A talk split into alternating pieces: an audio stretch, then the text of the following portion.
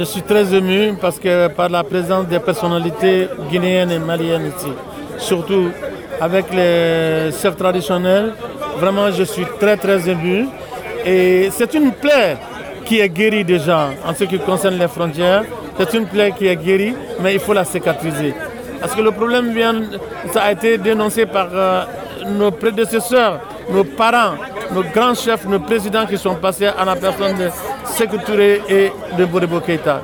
Je suis fier aujourd'hui d'être suivi par les personnalités euh, respectives de la Guinée et du Mali.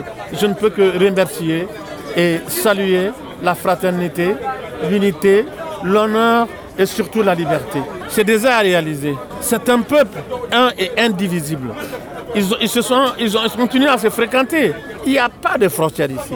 Il faut la cicatriser, c'est tout. Il faut que diplomatiquement que ça se passe, que la barrière n'existe plus. C'est ça qu'il faut faire. J'ai quitté chez Asmi avant-hier et j'ai quitté aussi, avant j'ai vu Bamani Doumbouya euh, et on voit à travers les peuples qu'est-ce qui se passe.